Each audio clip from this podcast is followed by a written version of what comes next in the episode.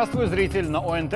Пропаганда, хотя нас этим словом пытаются задеть. Но мы продолжаем доказывать, что пропаганда может быть разной и даже такой, субъективной и лофтовой.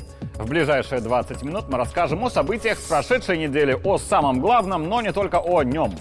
Меня зовут Игорь Тур, это моя пропаганда. Начнем. Ну что, начнем с Крымского моста и национальной обороны? Или с жестких требований сдерживания цен в Беларуси? Давайте все же со второго. Тем более, что цены и их, если и рост, то адекватный, это такая же государственная безопасность, как и работа военного блока страны. В четверг Александр Лукашенко провел разгромнейшее совещание со своими чиновниками, при которых рост цен в Беларуси случился из-за скачка курса доллара, а вот скачок обратно вниз у цен после падения курса доллара почему-то не наблюдается.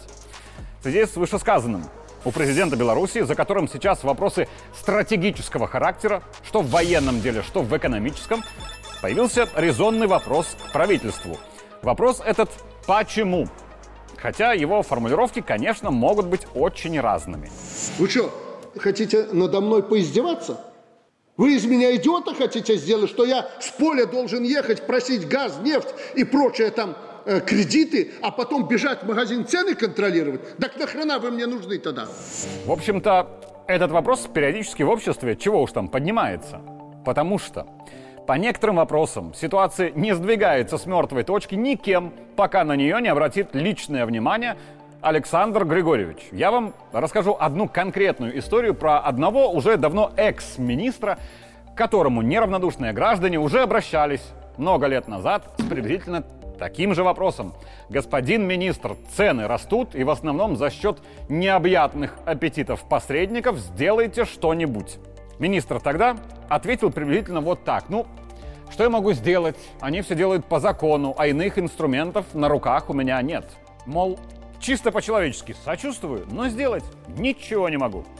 Граждане выслушали, плюнули в сторону и пошли в администрацию президента. Там оказалось, что тема уже на контроле лично президента, что она будет решена, и она была таки решена. Прав ли был министр, у которого действительно не было никаких инструментов решения проблемы? Нет, не прав. Потому что ты, черт возьми, министр, и проблема у тебя государственного уровня. Нет у тебя инструментов решения проблемы. Я допускаю. Но тогда не разводи руками и не сиди ровно, наблюдая, как проблема растет, как снежный ком. И когда по закону все чисто, но не по справедливости. Бей в колокола, требуй себе инструментов решения проблемы.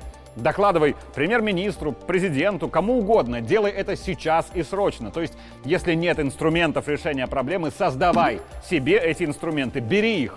Или самостоятельно, или при поддержке с воздуха.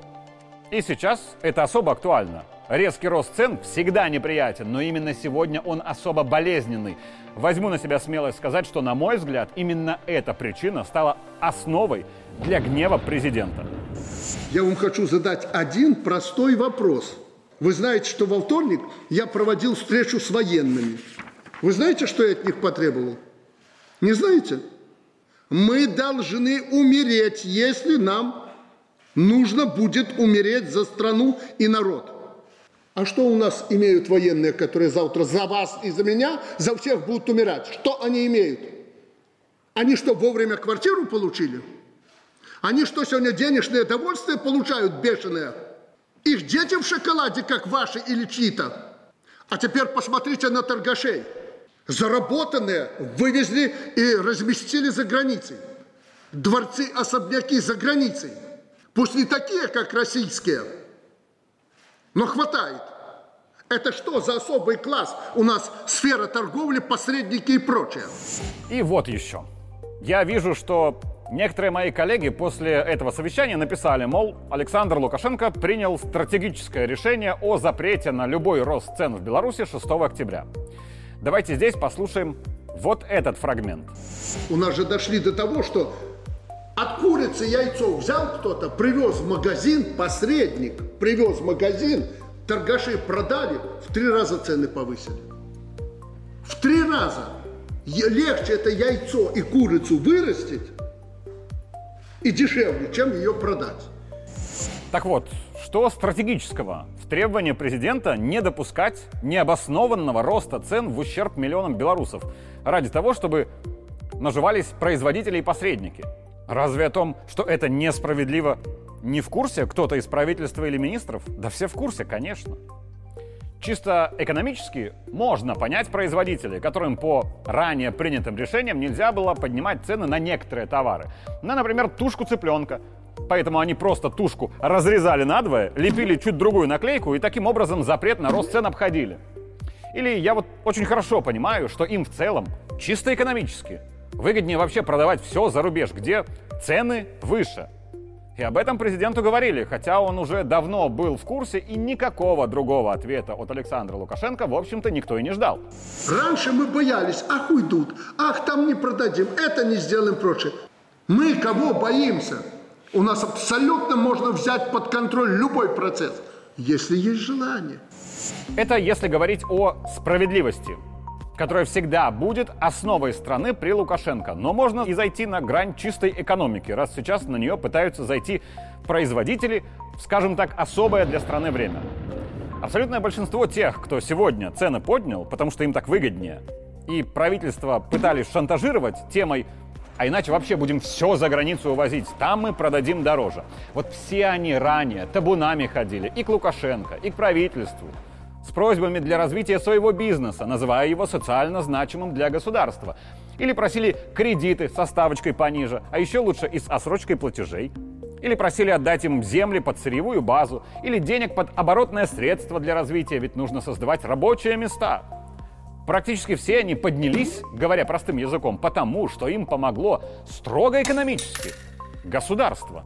И им помогли все мы, белорусы, Потому что низкие ставочки по кредитам или налоговые льготы, по сути, им оплачивали белорусы. А когда пришло время сейчас долги белорусам отдавать, то почему-то об этом забылось и пошли разговоры об экономической целесообразности. Хорошо. Но несправедливым ли будет тогда таким организациям чисто экономически – посчитать все сэкономленные за все годы госсредства от низких ставочек на кредиты, налоговых льгот и всего остального. И предъявить каждому конкретную сумму. Кому-то миллионы, а кому-то наверняка и миллиарды. И вот после того, как все эти суммы будут уплачены в бюджет, вот тогда можно и разрешить им работать строго в экономической плоскости, без социального вектора, с возможностью продавать товар куда угодно и по любым ценам. Ну а пока будьте добры все быть социально ответственными, потому что это справедливо. Делайте так, чтобы было людям хорошо, а не так, как говорит Николай Геннадьевич, ну давайте на макроуровне. Слушай, да похер твой макроуровень людям. И последнее. Как по мне, то решение президента о недопущении никакого роста цен с 6 октября, когда в этот же день совещание проводилось, это в том числе мера наказания ответственным за сферу чиновникам, Потому что решить эту проблему спокойно и детально времени хватало. Цены выросли и не упали. Не 6 октября и даже не осенью. А раз не справились самостоятельно, то вот вам тотальный запрет. И думаете теперь, как это исполнять, раз не придумали ранее. А еще, есть категория чиновникам, которым кажется, тоже стоит сделать выводы из вот этого совещания. Потому что раз Александр Лукашенко говорит о перераспределении полномочий и ответственности из центра на места, значит, рано или поздно похожее совещание может пройти и по принятым или не принятым решениям на районном уровне. Перспективное, хорошее предприятие, продукцию которого мы сможем продать на внешних рынках прежде всего. Ну, не только на внешних, но и на внутренних. Вот за это, Игорь Петрович, вас на контроле правительство должно подключиться – не дай бог будет провален этот проект. В будущем году посмотрим э, на председателя исполкому, какие проекты под вашим контролем они реализовали. Это даже не обсуждается. Знаете, я готов признаться, что у меня, как у пуловского журналиста и выходца из небольшого поселка в Лицком районе, есть одно политическое хобби, которое ни на что не влияет глобально, конечно. Разве что влияет на мое отношение к теме передачи полномочий на места. Я всегда пытаюсь узнать, чаще всего успешно, какими были первые решения нового председателя райисполкома в должности. И есть, скажем так, ряд решений, которые меня лично немного расстраивают, если начинает новый председатель именно с них. Среди таких это созыв на срочный субботник. Сейчас-то сам Бог велел, осень, Листья падают и все остальное. Мол, город до меня был недостаточно убран, думает председатель, мне нужны быстрые и успешно выполненные решения, чтобы придать положительный импульс общественному о себе мнению. Если общо, у нового руководителя региона в теме наведения порядка есть два пути. Первый, как по мне, правильный. Быстро улучшить систему наведения порядка в городе, отыскав неиспользуемые резервы в кадрах и в технике, чтобы житель райцентра выходил утром на работу, а город чистый вроде как сам по себе. И второй путь. Срочно вывести всех на субботник, и коммунальщиков, и чиновников всех рангов, и учителей с врачами. Дело-то благое, но в случае успешного решения проблемы таким образом, разовый вывод людей на субботник рискует превратиться в псевдосистемное решение задачи. Один раз прокатило, значит, будем делать постоянно. И вроде как проблема решена, да? Нет. Потому что, даже не сомневайтесь, товарищи председатели райисполкомов, или где-то точечно, или масштабно, найдется немало руководителей среднего уровня, которые захотят или вам, новому руководителю, понравиться, или хотя бы не получить от вас нового руководителя со старта какой-то нагоняй. И даже если ваше решение провести субботник в первые недели после вашего назначения и имело у вас благие цели, то рискует оно обрасти негативными элементами.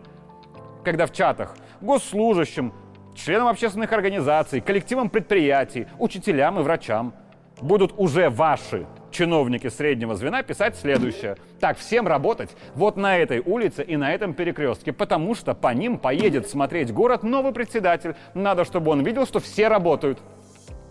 И о новом председателе тысячи людей, его людей, подумают. Понятно, только пришел, а мы уже показухой занимаемся. Путь маленьких тактических побед, как по мне, не лучшее для регионального руководителя. И когда президент говорит следующее, дождитесь фрагмента.